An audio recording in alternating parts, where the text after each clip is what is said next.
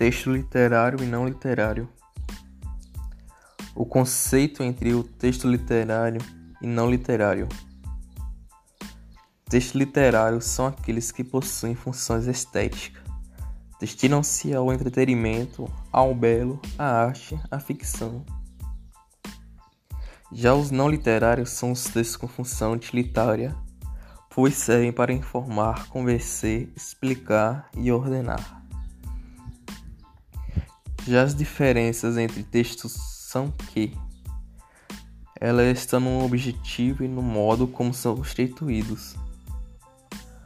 Os textos literários são textos narrativos ou poéticos, e sua principal função é entreter.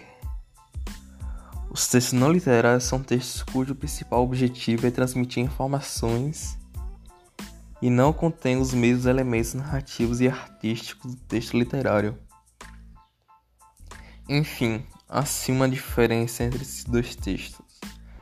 Eles em si têm uma forma bem diferente um do outro. As características que esses textos possuem são as seguintes.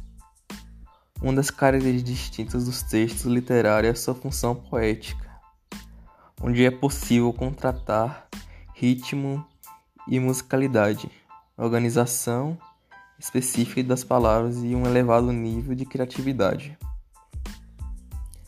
Já as características do texto não literário é que ela faz uso de linguagem mais clara e denotativa, com objetividade na transmissão das informações que pretende passar. Resumindo, o que acontece entre os dois textos é que o texto literário e não literário consiste na sua função ou objetivo.